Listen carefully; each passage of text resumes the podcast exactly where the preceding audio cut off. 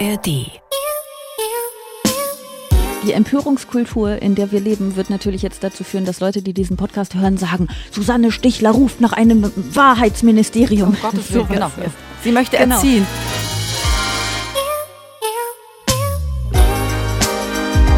Extra 3. Bosettis Woche.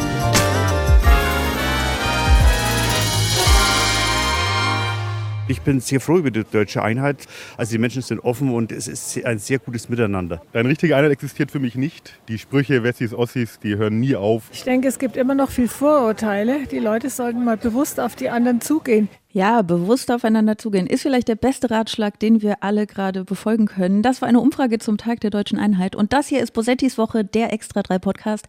Mein Name ist Sarah Bosetti und ich bin auch heute nicht allein, wenn ihr euch irgendwann in den vergangenen Jahren bis Jahrzehnten irgendwo über das politische Geschehen informiert habt, dann kennt ihr meine heutige Gästin, nicht zuletzt von NDR Info und aus der Tagesschau. Susanne Stichler ist heute da. Hallo. Hallo.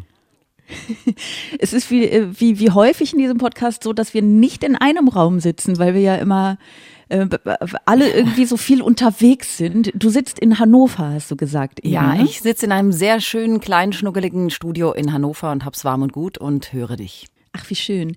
Ähm, ich sitze, ähm, ich sitze zu Hause und die Leute, die diesen Podcast öfter hören, wissen das vielleicht schon. Das bedeutet so ein bisschen, dass mein, mein Hund so halb neben mir ist und ich merke auch gerade, dass mein Hund jetzt gerade diesen Moment wählt, um alles abzulecken, was es auf der Welt gibt.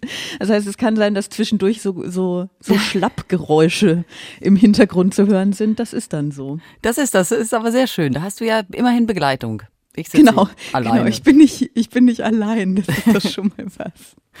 Ja, aber genau, wir, wir hören uns, umso schöner. Ähm, bist du jetzt völlig verkatert vom äh, Tag der deutschen Einheit? Nein. Noch drei Tage später? Äh, nein, ich habe am Tag der deutschen Einheit tatsächlich gearbeitet und habe mir das Ganze auch reingezogen, alle ähm, großen Staatsakte und was es alles in Hamburg gab und habe mir auch diese Umfragen, äh, die haben uns auch beschäftigt. Insofern konnte ich äh, nur noch ein alkoholfreies Bier danach trinken und bin ins Bett gefallen. In, in diese Umfragen, also ja. wie, wie, war da die allgemeine Tendenz? Kann jetzt ruhig so eine gefühlte mhm. Wahrheit sein, ne? Also klang es für dich eher eher nach, da ist was an Einheit? Also klang es hoffnungsvoll oder klang es deprimierend?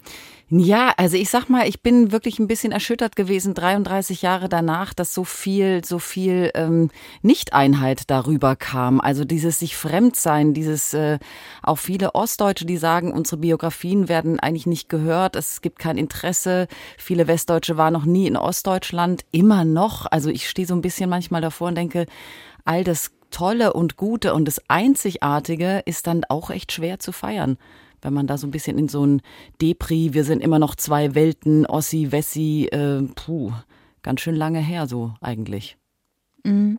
Es ist auch so ein bisschen gefährlich, sich dem hinzugeben, oder? Also ja. jeder, jeder Mensch, der es sagt, es ist natürlich eine berechtigte Äußerung, wenn das immer noch da Absolut. ist. Und ne, es ist nur, ich habe das Gefühl, es, wenn, wenn man sich dann so darin verliert, dann verstärkt man es selbst irgendwie auch.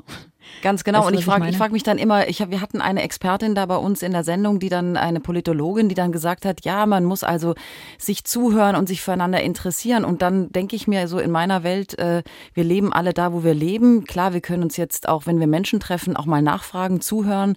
Ist, finde ich sowieso der beste Rat immer äh, zur Zeit, dass man sich mal zuhört und versteht, wo der andere unterwegs ist und nicht gleich irgendwie mit irgendwelchen, du bist das und ich bin dies äh, daherkommt. Aber ähm, wie, ja, wie stellt die sich das vor? Also sollen wir jetzt äh, zueinander reisen? Das muss ja irgendwie auch organisiert werden und da weiß ich auch keine Antwort drauf, wie man sich besser kennenlernt oder schätzen lernt oder weiß, wie der andere ist.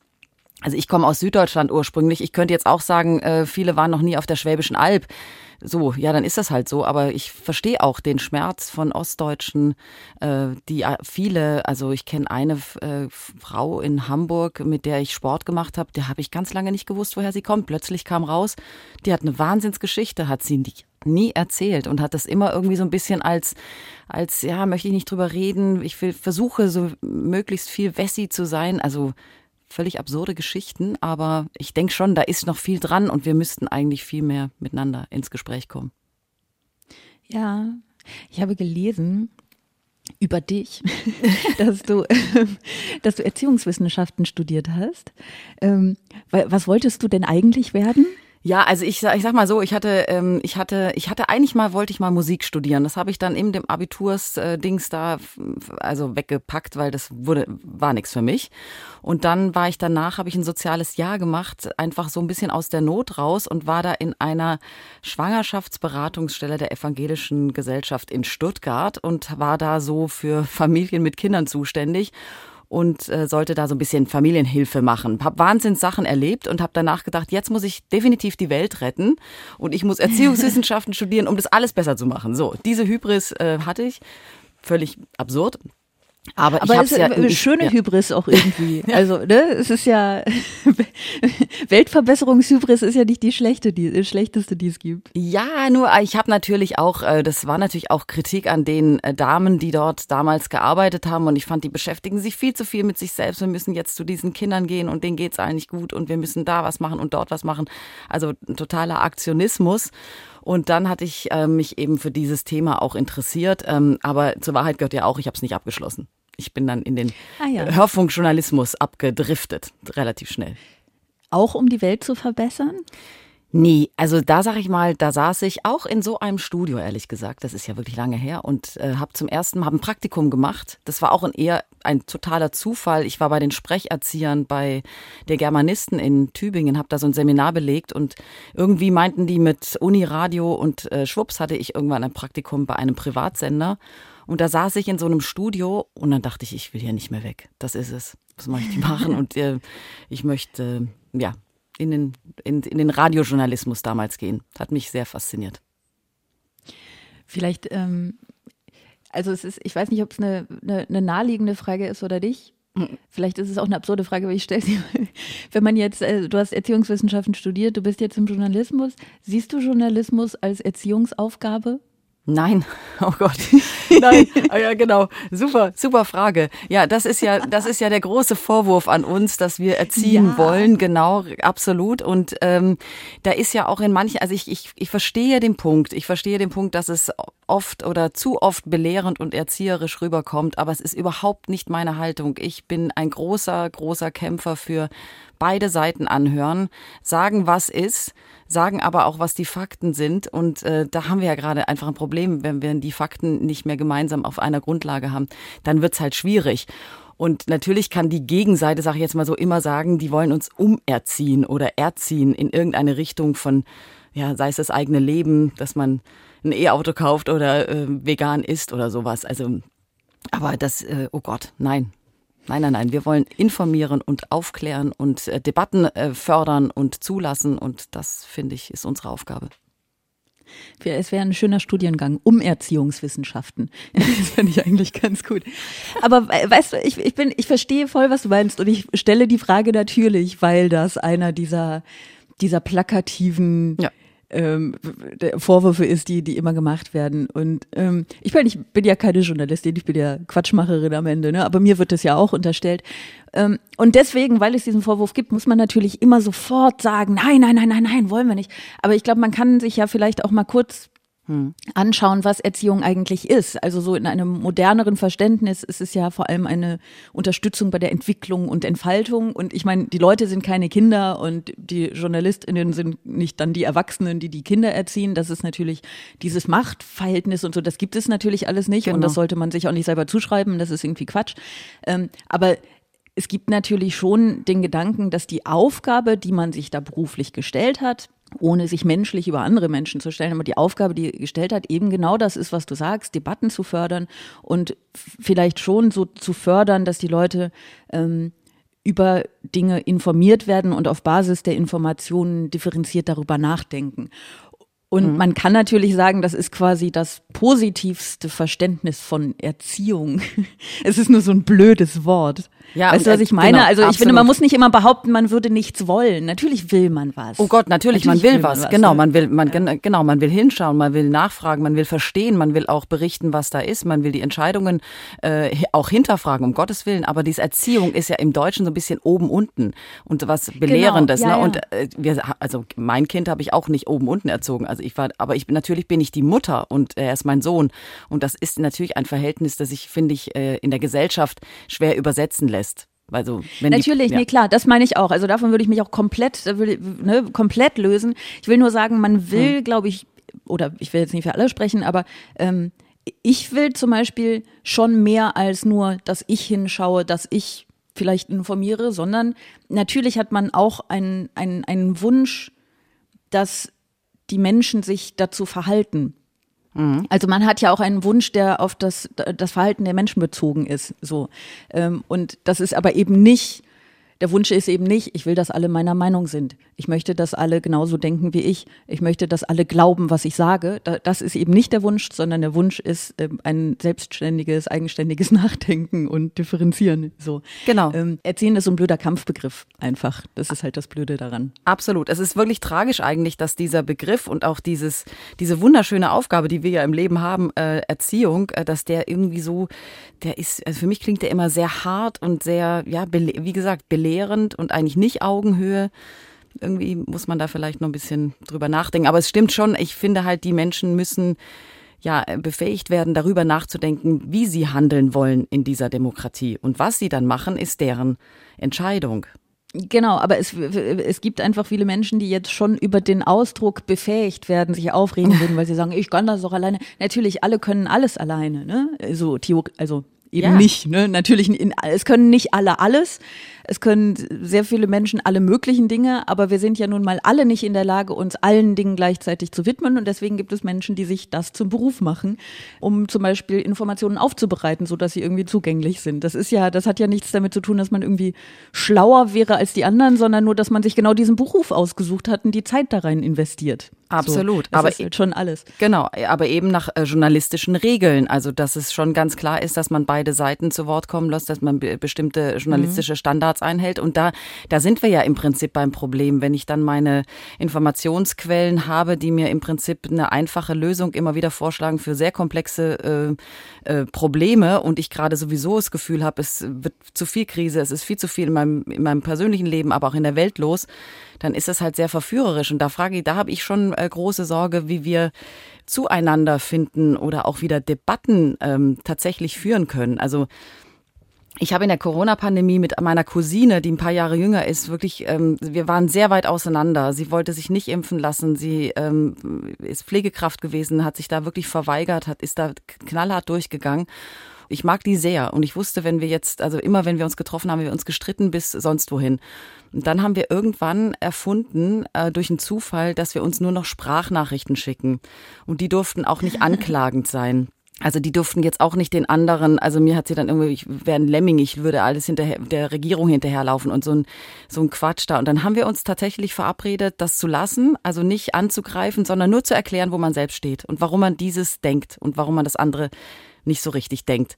Und das ist, ähm, man müsste es eigentlich nochmal aufschreiben, das ist wirklich ein Lehrstück gewesen, wie wir wieder zueinander gefunden haben und auch heute wunderbar drüber reden können, weil wir uns verstanden haben. Sie hat trotzdem nicht die, also die, sie ist nicht gewechselt in mein Team sozusagen und ich nicht in ihrs, aber trotzdem, trotzdem habe hab ich auch viel verstanden, warum sie da so ja auch getriggert wird und was da eigentlich los ist. Also ja, deswegen finde ich schon, wenn man dann auch mal seine Fakten erklären kann in Ruhe und sagen kann, ich ziehe mir das daher und ich belege es mit da, mit dieser Geschichte und wir, haben diese Studie oder sonst wie dann, wenn man da zuhören muss, dann ähm, kann man da, glaube ich, ziemlich viel äh, zu äh, rausholen. Und es war lustig, weil es waren 20 Minuten Aufsage am Ende und wir haben uns immer tierisch gefreut, wenn der andere wieder eins äh, äh, quasi veröffentlicht hat in unserer WhatsApp-Gruppe und dann äh, saß ich tatsächlich, habe mitgeschrieben und habe dann versucht zu antworten, wie ich das sehe oder wie meine Quellen das sehen oder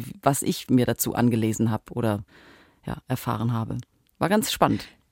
Ja, das ist super spannend.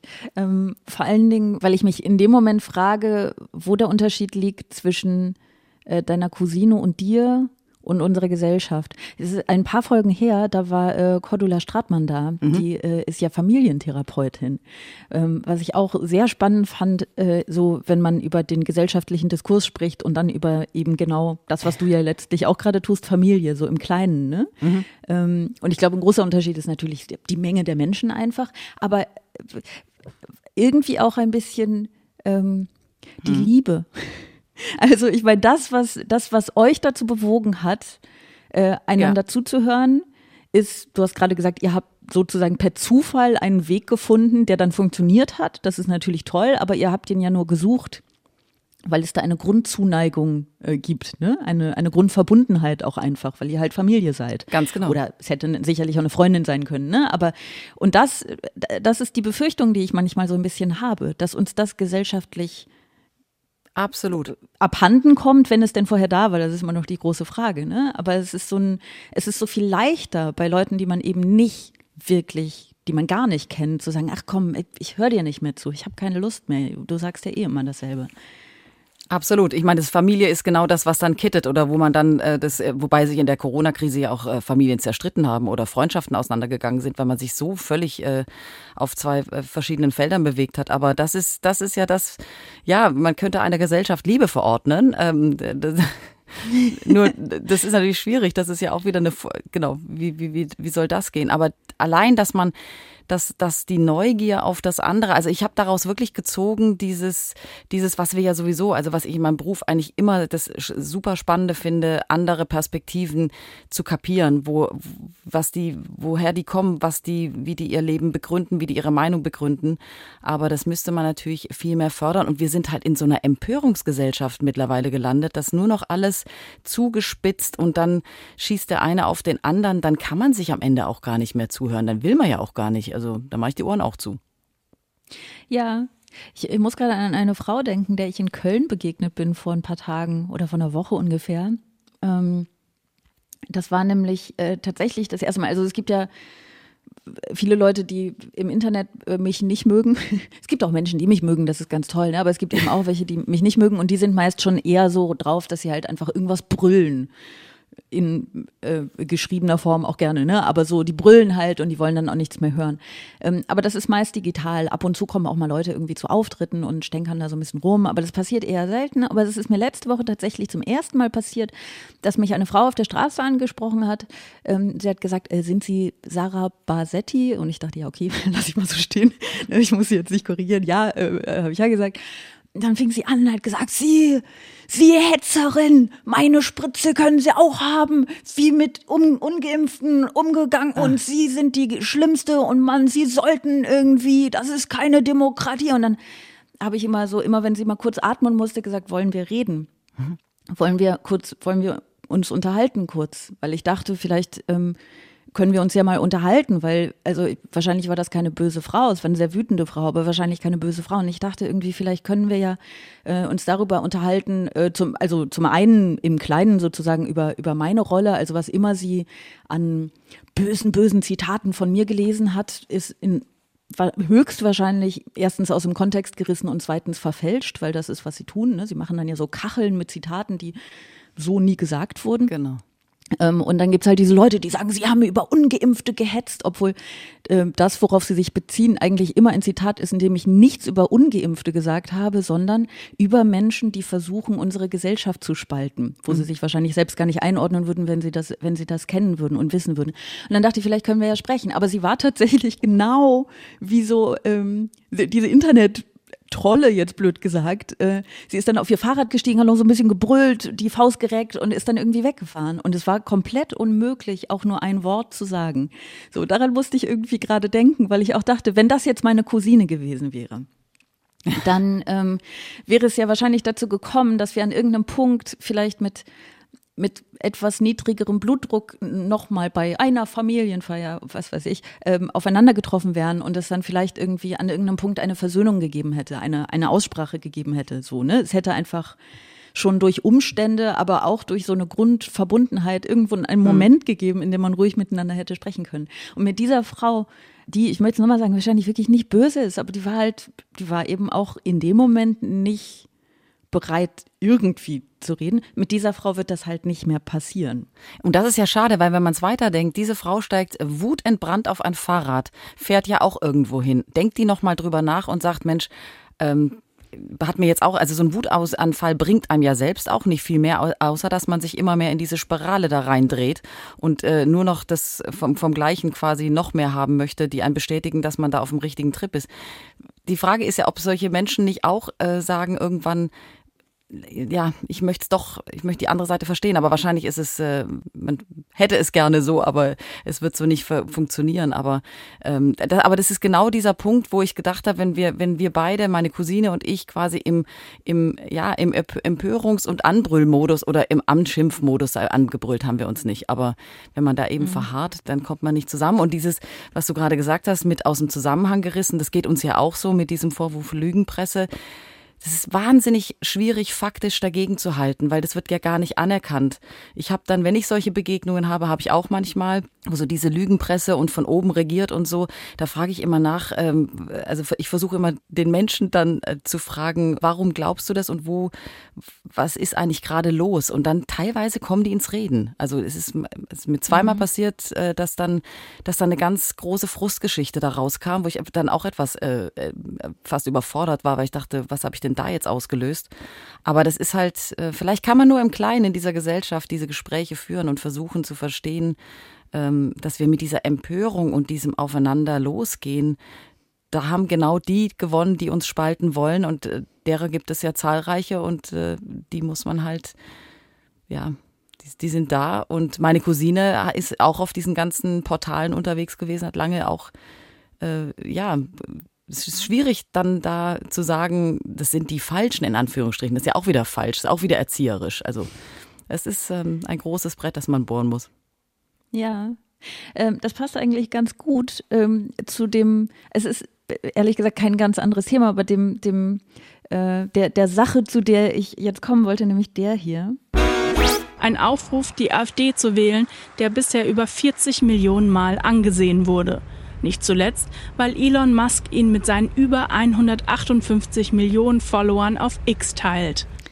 Elon Musk ähm, ist nämlich auf die hervorragende Idee gekommen, ähm, einen Post eines rechtsextremen italienischen Accounts zu teilen, äh, auf seiner eigenen Plattform X, was immer noch, ich finde es so einen blöden Namen. Ich sag mal Twitter, also auf Twitter, ähm, gab es große Aufregung, ähm, denn äh, Elon Musk hat einen Tweet geteilt, in dem die Hoffnung geäußert wurde, dass die AfD die nächste Wahl gewinnt und dann äh, die Seenotrettung abschafft. So, ja. und Elon Musk hat irgendwie gefragt, ist dies der deutschen Öffentlichkeit bekannt?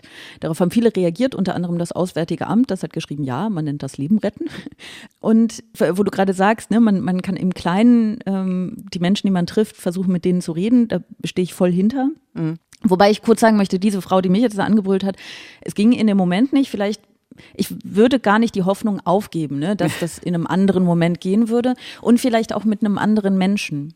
Also ich, ich glaube, das Ding ist, dass die Menschen, die selber in der Öffentlichkeit stehen ähm, und sich irgendwie politisch äußern, ne, eine, eine Meinung äußern, halt auch immer selbst zu einem Politikum werden. Also ich glaube ganz fest daran, dass alle Menschen in dieser Gesellschaft erreichbar sind. Man darf sich diesem Gedanken nicht hingeben, irgendwelche Menschen Absolut. in einer Demokratie seien nicht erreichbar. Ich glaube nur, ähm, dass definitiv nicht alle Menschen durch mich erreichbar sind noch, zum Beispiel. Weil es gibt einfach Menschen, die finden mich jetzt so kacke für immer. Die hören, äh, ah, jetzt schlappert's im Hintergrund. Moment, kurz Stille. Bei diesem Thema kann man das schon mal mein Hund. genau, das ist mein Hund.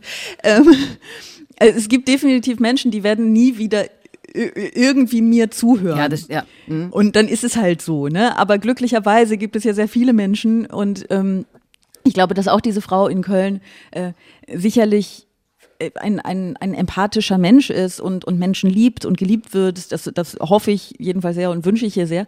Ähm, und, und, und gut also gut oder schlecht sind auch schon wieder so blöde Zuschreibungen, ne? Aber das ist ja kein schlechter Mensch und die nein, wird nein. sicherlich ähm, ruhige Momente haben und vielleicht wirklich reflektieren. Ob jetzt über mich als Person ist ja relativ egal, ne? Aber ähm, ich glaube, dass ich die wahrscheinlich nicht mehr erreichen kann, Außer wir treffen uns nochmal in einem Moment, in dem sie sehr gute Laune hat vielleicht. Aber ähm, vielleicht ist sie ja durch andere Menschen erreichbar.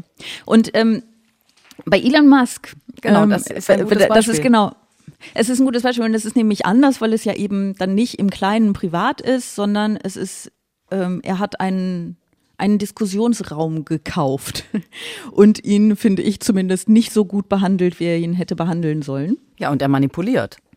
Er, er, ja, also er nimmt einen Tweet und sendet ihn weiter und mit dieser ganzen, ähm, wir hoffen, dass der oder er hoffe, dass die AfD drankommt. Darf er das? Tja, genau. also rechtlich schon, ne? Aber ich meine jetzt so, ähm, es wurde, es wurden ja so ein bisschen Rufe laut. Ähm, es gab Leute, die gesagt haben, er hat als Plattformbetreiber eine Neutralitätspflicht. Äh, würdest du dazu stimmen? Ja, das ist aber die große Frage. Was ist die Plattform X oder äh, Twitter? Ist das ein, ist ein presseähnliches Organ? Also dann hat er so ein, äh, dann muss er das als Kommentar oder müsste, müsste man das überhaupt anders kenntlich machen? Ich glaube, das ist der Betriebsstoff ähm, von Twitter. So funktioniert das Ganze. Äh, über die Grenzen gehen, zuspitzen, manipulieren, versuchen ähm, zu spalten. Also ich weiß nicht, wo der unterwegs ist. Also mir ist es sehr fremd, also immer fremder geworden, was er da veranstaltet und mit welchem, mit auch mit mit welchem Ziel er das veranstaltet, kann man auch nochmal drüber nachdenken. Aber ja, die Frage, darf er das? Ähm, wir sehen, dass er es macht und äh, es stellt ihm niemand was in den Weg. Und gegen Hass und Hetzkommentare macht Twitter ja immer weniger. Also die hat er ja alle irgendwie nach Hause geschickt. Also da gucke ich schon mit, äh, mit sehr großem Betrügen drauf. Ähm, was wir da eigentlich machen, was wir da auch veröffentlichen, wie wir diese Plattform nutzen. Also da sind wir, glaube ich, noch nicht, noch lange nicht zu Ende mit dieser Diskussion. Mhm. Also du meinst quasi, wenn jetzt, ähm, wenn er, wenn er einen, einen politischen Kommentar abgibt, dann muss er es als Kommentar kennzeichnen. Ja, das ist ja, müsste er. das wäre in unserer Welt so, aber er, es ist genau. sein Twitter, er hat das Ding gekauft, er kann da machen, was er will.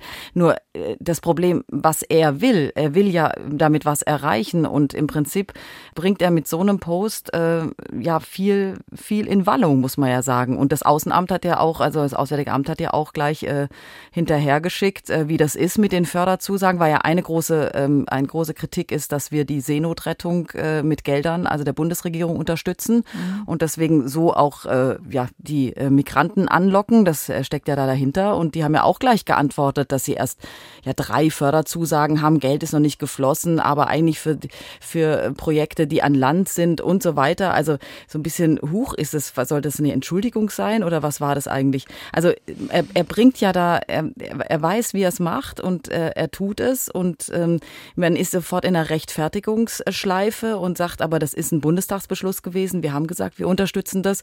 Die EU hat sich aus der Seenotrettung rausgezogen.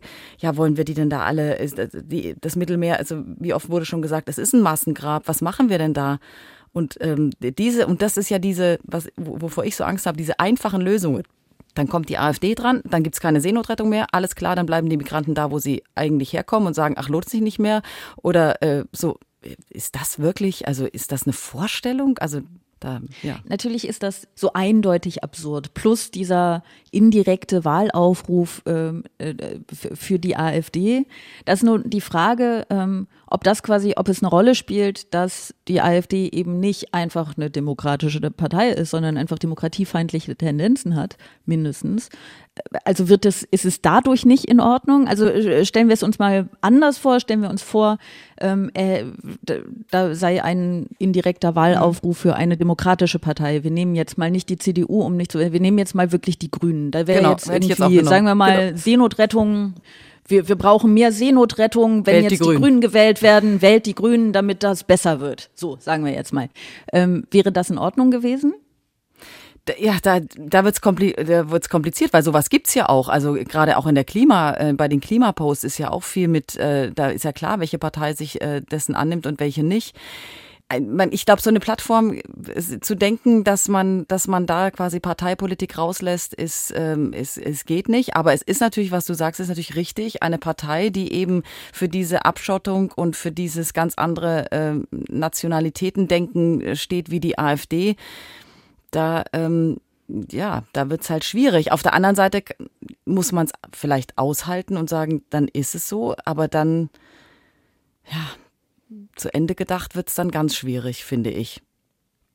Ja, ich äh, bin es suggeriert ja, dass gesagt, die AfD sagt, wir haben hier wirklich, äh, hier ist unser Koffer an Lösungen, guckt mal an, wir machen die Grenzen zu. Äh, das, das können die ja alles sagen, aber das, wenn wir den Realitätscheck da mal drauflegen, die, mit dieser ganzen EU, die wir ja sind und äh, ein Staatenverbund, jetzt haben wir diesen Asylkompromiss, der hat ja auch extrem geknirscht und das ist auch extrem schwierig für viele Parteien. Und da steht man nur und weiß auch noch nicht so richtig, ob das jetzt wirklich die Lösung ist also ich finde es immer dann gefährlich, wenn so große, große Fragen unserer Zeit, und das ist ja wirklich, die Migrationsfrage ist eine große Frage. Und da gibt es auch viel an Kritik zu äußern und so weiter. Und wenn man dann so sagt, wählt die, dann ist alles gut, dann schotten wir uns ab, dann Ende mit äh, Seenotrettung, äh, äh, Problem gelöst. So, das ja, ja. Bleibt quasi die Frage, ob er das überhaupt tun, ich sage jetzt mal sollte, weil ich meine, wer soll es ihm so direkt verbieten, ne? aber ob er das überhaupt tun sollte auf seiner Plattform. Wenn es jetzt ein ähm, Aufruf äh, wäre, die SPD zu wählen, die Grünen zu wählen, die Linke, von mir aus die CDU zu wählen, ähm, dann wäre es schon natürlich grundsätzlich was anderes, weil ein Aufruf, die AfD zu wählen, ist auf so vielen Ebenen falsch. Aber es ist immer noch die Frage, ob er das überhaupt darf. Also ich bin, ich verstehe Neutralitätspflichten, wie zum Beispiel, wenn du jetzt eine Polizeiuniform trägst, so, ne, ja. weil du dann eben die Polizeiuniform trägst, sprich, ähm, alles, was du sagst, verstanden werden kann, als die Polizei spricht. Das ist, das erscheint mir sehr logisch, warum dann man in dem Moment eine Neutralitätspflicht hat. Wenn du ein Plattformbetreiber bist, würde ich jetzt äh, mhm. intuitiv sagen, grundsätzlich bist du natürlich deswegen nicht, nicht weniger Mensch, der eine Meinung haben darf, aber du besitzt einen Diskussionsraum. Richtig. Und zwar bist du nicht, genau. genau, du bist verantwortlich und du bist wahnsinnig mächtig in diesem Diskussionsraum. Das heißt, du kannst dir selber jede Reichweite geben, die du möchtest, was ja sozusagen das, das große Machtinstrument in diesem Diskussionsraum ist. Und du kannst natürlich jede Meinung haben, die du willst, aber diesen Diskussionsraum, den du besitzt, über den du die Macht hast, zu nutzen, um deine politische Meinung äh, durchzudrücken, das ist schon sehr, sehr schwierig. Äh, der kann ja sozusagen in jedem Medium seine Meinung äußern. Ich würde niemals sagen, Elon Musk darf jetzt keine politische Meinung mehr haben.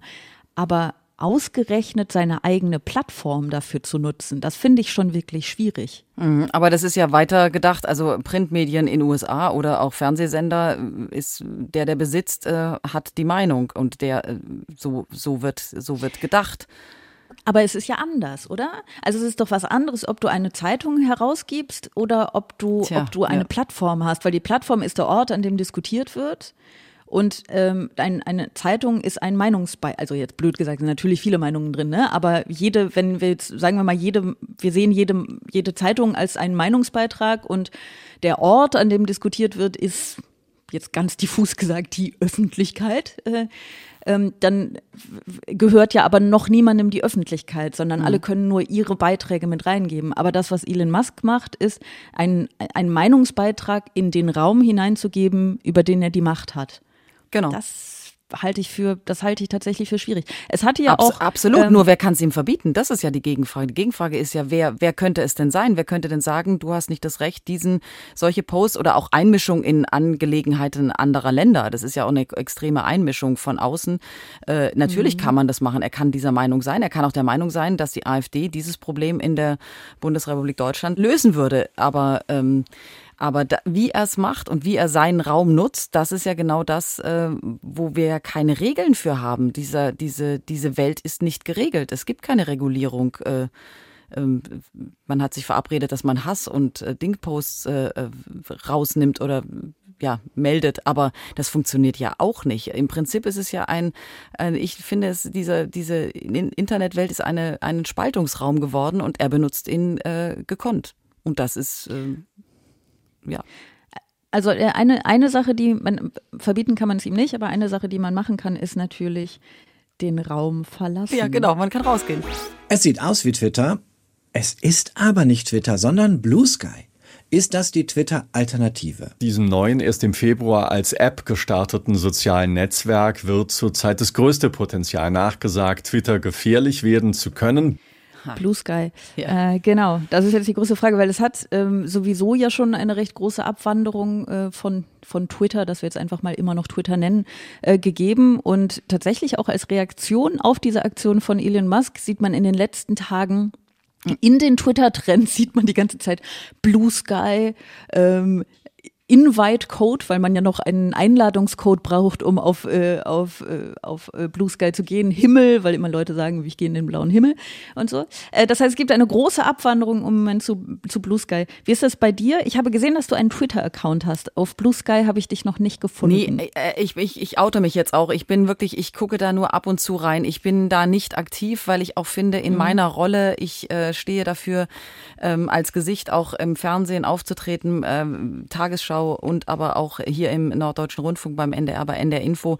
Ich äh, bin Moderation und ähm, ich bin nicht in der Kommentierungsfraktion ähm, unterwegs. Ich versuche mhm. ähm, bei den Interviewpartnern ähm, immer das, äh, die Gegenrolle quasi einzunehmen. Also ich versuche ähm, die Meinung oder die Themen abzubilden und äh, habe immer das Problem gehabt, wenn ich jetzt mit meiner Meinung rausgehe oder sage, was ich jetzt zu Klimaschutzpolitik denke, dass ich, ich will gar nicht verortbar sein. Also ich will eigentlich, ähm, ähm ich mag, ich ich, ich habe meinen Job, ich bin äh, Journalistin und äh, ich kommentiere nicht. Wenn ich es würde, würde ich es auch kenntlich machen. Und deswegen nutze ich das als äh, Quelle, als, als, ähm, als Informationsquelle. Da bin ich überall unterwegs. Aber wie du wahrscheinlich auch gesehen hast, gepostet äh, habe ich leidlich äh, bis, fast gar nichts, also oder wenig. Ja, ja. Genau. Ja. Und insofern ja, ist so auch ein Plattformwechsel, also mir wäre es natürlich viel sympathischer, äh, auf die nächste mitzuwechseln und da dann unterwegs zu sein. Aber ich, ich, ist das die Lösung? Schaffen wir das so? Also können wir die gute ja, das, Plattform das gründen und wer ist, wer steckt dahinter? Und wir müssen ja immer sagen, dass unsere Daten da in einer Welt ähm, ja unterwegs sind und dann auch benutzt werden, ähm, ja, wo, wo Riesenkonzerne dahinter stecken und äh, ähm, also da bin ich vielleicht Jahrgang 69. Also ich tue mich immer noch schwer, schwer damit, äh, da in diesen, wie die Lemminge dann quasi die Plattform wieder zu verlassen, zur nächsten zu gehen und zu glauben, hier wird alles besser, dann wird das, dann wird es auch wieder verkauft. Also ich sage jetzt mal nur als Hypothese, aber ähm, ich finde schon richtig, also ich habe das auch wahrgenommen, dass, äh, dass das was bewirkt hat und es ist ja dann eigentlich auch ganz gut, dass im Prinzip es ein Nachdenken auslöst, wenn Musk da so unterwegs ist, zu sagen, okay, dann, dann gehen wir die Freiheit haben wir ja. Eben, wir können ja, wir können ihm nichts verbieten, aber wir können nicht teilnehmen. Das ist eine Möglichkeit das ist schon mal was, ja. Also zuerst mal zu dem, ähm, du, du willst äh, nicht verortbar sein. Ich kann das äh, total gut nachvollziehen und ich, das ist auch, das ist auch richtig so. Ich bewundere es ein bisschen, weil ich glaube, ich würde explodieren. ich glaube, ich könnte das gar nicht. Aber das sind man so würde es mir so anmerken bei jedem Interview. Man, selbst wenn ich es versuchen würde, ich, ich bin eine zu schlechte Schauspielerin auch einfach. Ich würde das nicht, ich würde das nicht hinkriegen, glaube ich, äh, dass man mir nicht anmerkt, was ich gerade denke.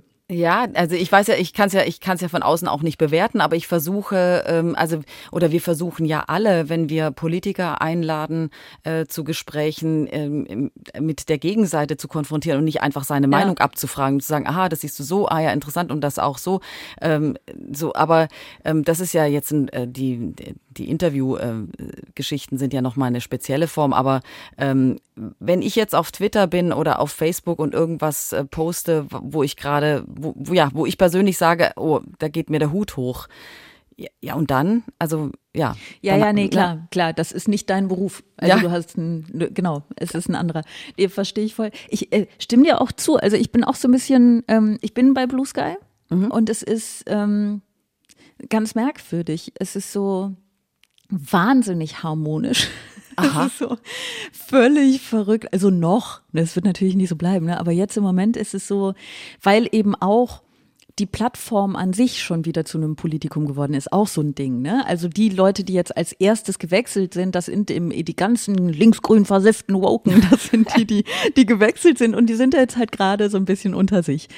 Und ähm, also ich glaube, die AfD ist jetzt irgendwie hat ist jetzt auch irgendwie gewechselt und so, aber noch ist es einfach so, dass es wirklich keine Bots gibt, was ja sehr erstrebenswert ist. Ich weiß aber nicht, ob das umsetzbar ist auf Dauer. Ähm, aber es ist eben auch so, dass es so eine relativ, dass es einfach sehr harmonisch ist. Also irgendwann ist, ähm, als Paul Ronsheimer sich da angemeldet hat, mhm. gab es eine Diskussion darüber, ob Paul Ronsheimer jemand ist, den man überhaupt in der Diskussion also mit dem man überhaupt diskutieren möchte, sozusagen. Ne? Ähm, Aber das ist doch auch schwierig.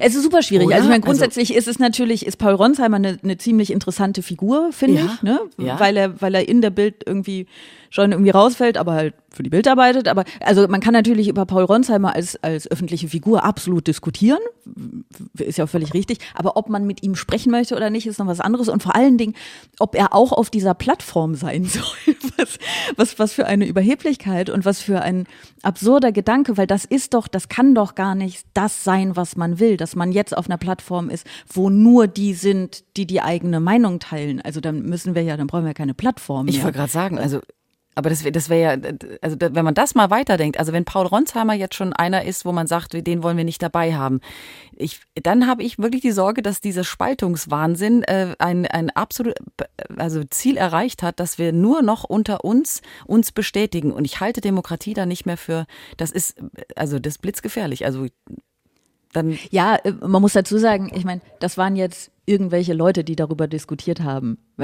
Drei, vier, zehn, vielleicht waren es 20, ich weiß es nicht. Die sind natürlich auch nicht repräsentativ für irgendwas und irgendwen. Ne? Nee, also, nee, genau. Ich habe nur diese Diskussion ja. mitbekommen und dachte, das ist keine gute Idee, was ihr da ja. gerade tut. Ähm, ja.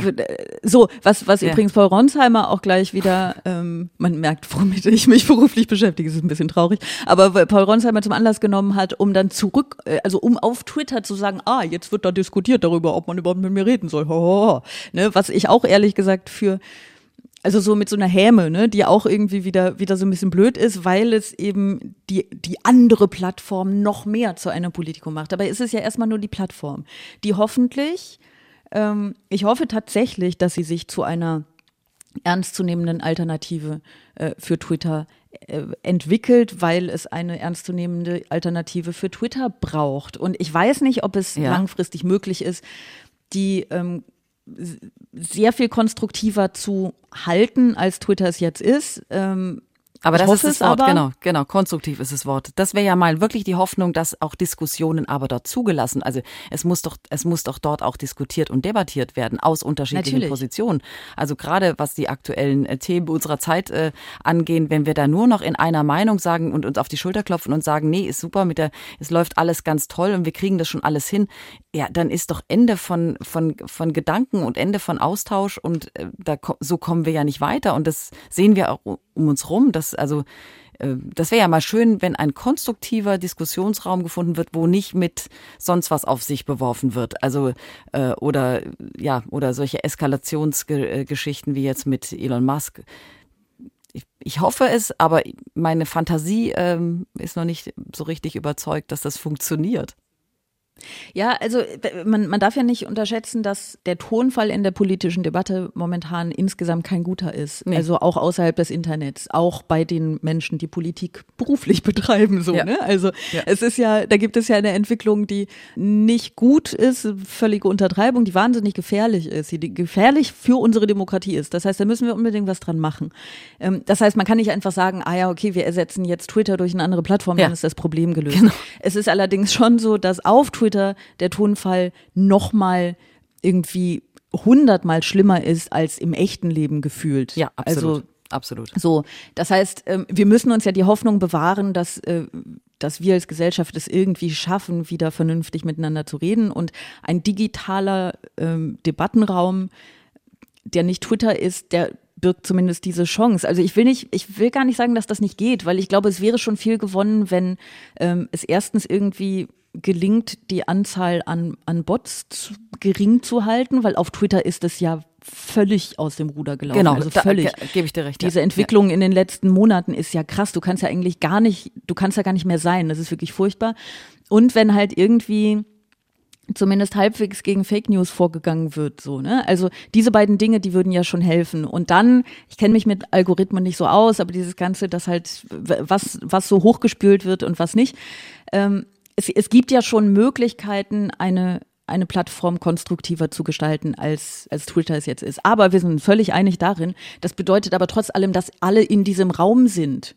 Ja. alle. Ja. Ne? Ja. Ähm, also. Aber was du gerade angesprochen hast, du bräuchtest ja immer einen Faktencheck und du bräuchtest auch immer irgendeine Art Moderation. Also jemand, der irgendwie dann auch sagt, halt, stopp, hier ist eine Grenze, äh, hier gehen wir ja. nicht weiter. Das ist ja letztendlich, was jetzt sagen wir mal in, in Talkshows im öffentlich-rechtlichen Fernsehen, das ist deren Aufgabe zu sagen, jetzt ist da die Grenze überschritten und äh, es wird auch gesagt, dass die Grenze überschritten ist. Oder aber zum Beispiel würde da auch Paul Ronsheimer eingeladen, nur mal nebenbei so äh, aus dieser Kiste ja. äh, gegriffen. Aber das ist ja, das ist ja die große Aufgabe. Das Ding muss ja klicken oder irgendwie muss es muss ja es muss ja abgehen. Also deswegen braucht es ja irgendwelche quasi Verkaufsmechanismen, sage ich jetzt mal in Anführungsstrichen. Das heißt, ich brauche Provokation, ich brauche Zuspitzung. Und das ist, finde ich, also wenn man eine Plattform schaffen könnte, die das mal nicht so äh, denkt, sondern im Diskurs quasi sich weiterentwickeln könnte, das wäre ja wirklich, also da wäre ich sofort dabei, weil ich finde, diskutieren ist oder debattieren und auch Meinungen austauschen, absolut. Auch mal schärfer, um Gottes Willen. Wir sind ja jetzt nicht irgendwie nur im Streichelzoo unterwegs, aber es ist ja faktisch nicht mehr auf einer Grundlage gewesen. Also mit Musk kann ich da nicht faktisch diskutieren. Jetzt mal als Beispiel. Ja.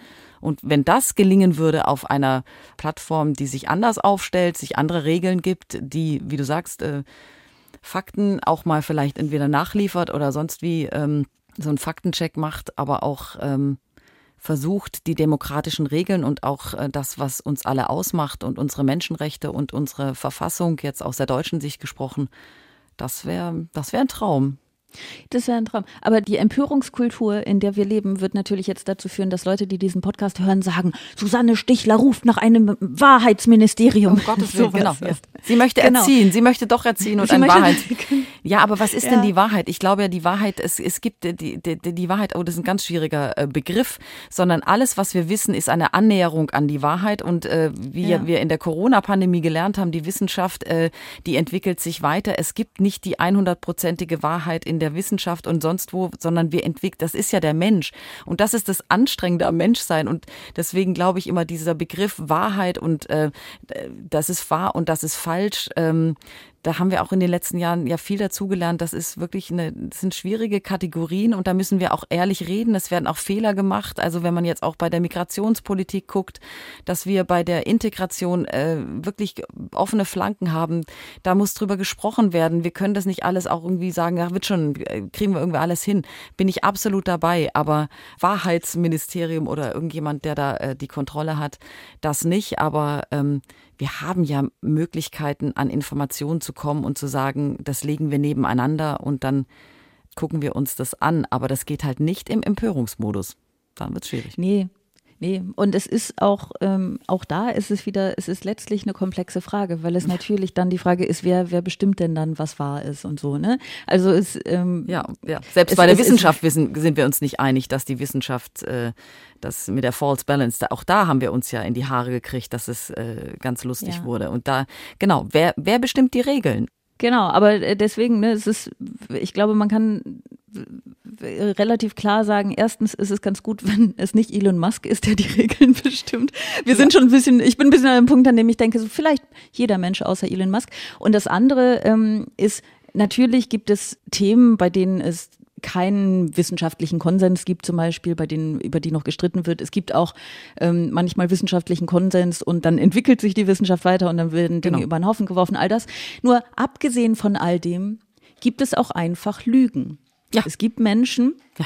Die beruflich, oh, das Knacken, das ihr im Hintergrund hört, das ist jetzt mein Hund, der frisst. Was, ach so, jetzt Hündin, ist er. Ah. Ja, sie, sie ist jetzt. Nur, dass ihr da auf dem Laufenden seid. Alle Guten Appetit, ja, das ist gut, ja. Hm. ja, ähm, wir waren bei den Lügen. wir waren Lügen. Also es gibt Menschen, die beruflich lügen.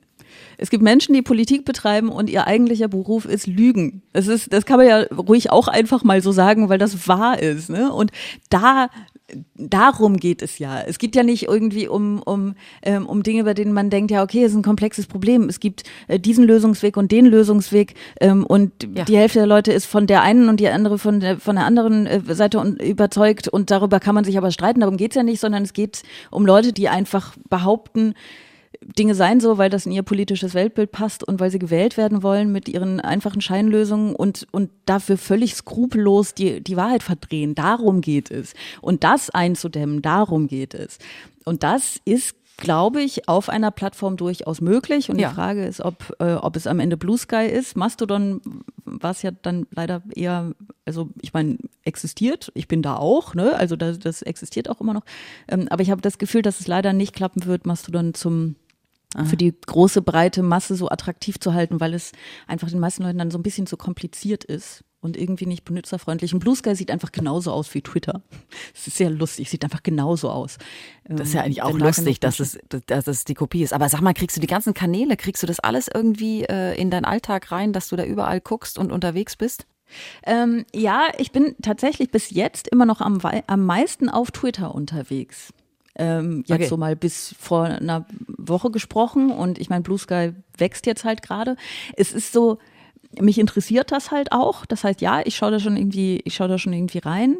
Aber Twitter ist einfach auch durch, durch diese Twitter-Trends, wo man irgendwie einfach sofort auf einen Blick sieht, worüber gerade die meisten Menschen auf der Plattform diskutieren und so, äh, ist für mich bis jetzt halt immer noch sozusagen mhm. die Anlaufstelle ja. gewesen für Diskussionen in sozialen Netzwerken, nicht für Informationen allgemein ja, natürlich. ne? Ja, Aber, genau. Reinzuhorchen, ja. was los ist, was gerade irgendwie äh, diskutiert wird, ja. Genau. Und äh, bei Blue Sky habe ich jetzt einfach so, ich bin auch erst seit einer Woche oder zwei Wochen, ich weiß es nicht. Und da habe ich jetzt zum ersten Mal das Gefühl, ah, okay, das könnte das tatsächlich ersetzen. Spannend, also wirklich spannend. Ja, ich finde es auch. Ich finde es ähm, sehr spannend. Vielleicht kommst du ja auch auf Blue Sky eines Tages. ja, also ich, ich habe ja, hab ich jetzt viel dazugelernt. Also das äh, kann man sich ja mal. Aber wie gesagt, da muss man eingeladen werden. Man muss eingeladen werden. Ich glaube, ich habe einen Einladungscode. Ich kann ihn für 3000 Euro verkaufen. Das ist wirklich, das ist ein bisschen schade. Ich habe schon Leute gesehen, die ihre Einladungscode so für 20 Euro verkaufen. Die Säcke. Sowas macht man nicht. Das Leute, macht man, das, macht nee, man dann ist es gegen die gute Idee, muss ich jetzt mal sagen. Ja, also wenn genau. wir jetzt genau. Einladungscodes verkaufen, das wäre jetzt ein bisschen, ähm, ja. Ja. Aber, ja. Nein, das, das machen wir nicht. Und wenn dann für 3000 Euro, nicht für 20. Kommt schon, Leute.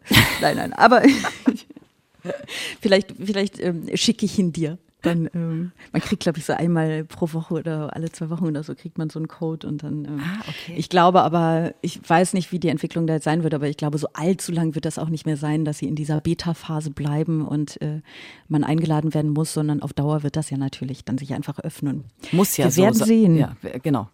Geht ja nicht ohne. Wir werden sie, ja. genau. So, ähm, damit sind wir eigentlich, wir haben irgendwie schon fast eine Stunde geredet.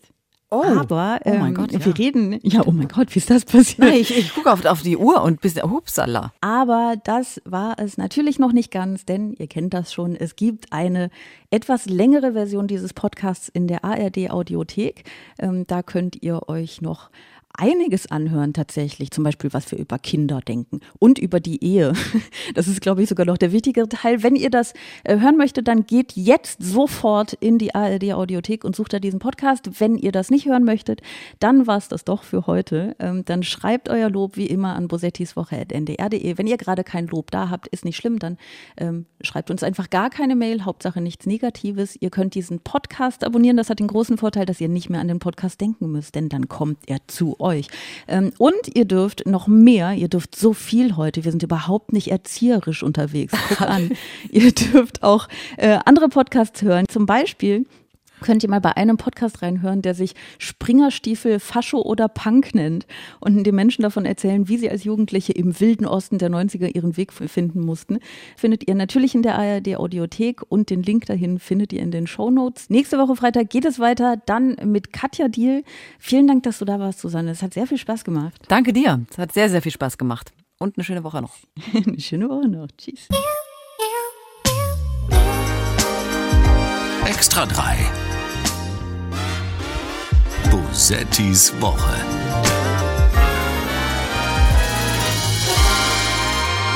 Ein Podcast vom NDR, immer freitags nachmittags.